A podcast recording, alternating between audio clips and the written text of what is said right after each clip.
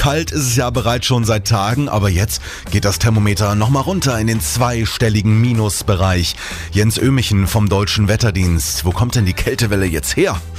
Das liegt daran, dass über Nordeuropa und damit gemeint ist eigentlich nördliches Skandinavien und nördliches Eismeer, dass sich dort eine ausgeprägte Hochdruckzelle befindet.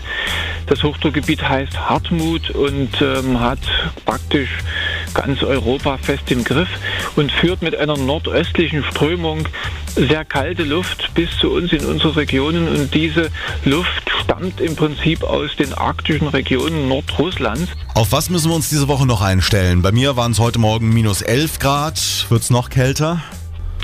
Es bleibt ungefähr in dem Niveau, was wir jetzt haben, heute und gestern.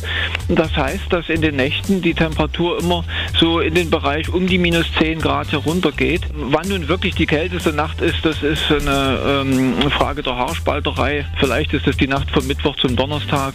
Auf alle Fälle muss man in den kommenden Nächten auch verbreitet damit rechnen, dass wir in den strengen Frost kommen. Also auch unter minus 10, minus 12, minus 13 sind drin. Hm, also wenn Sie doch vor die Tür gehen, dann ziehen Sie sich warm an. Und für alle Frühlingsfreunde, am Wochenende drehen wir wieder in den Plusbereich und Sonntag, Montag können die Temperaturen sogar schon wieder zweistellig werden.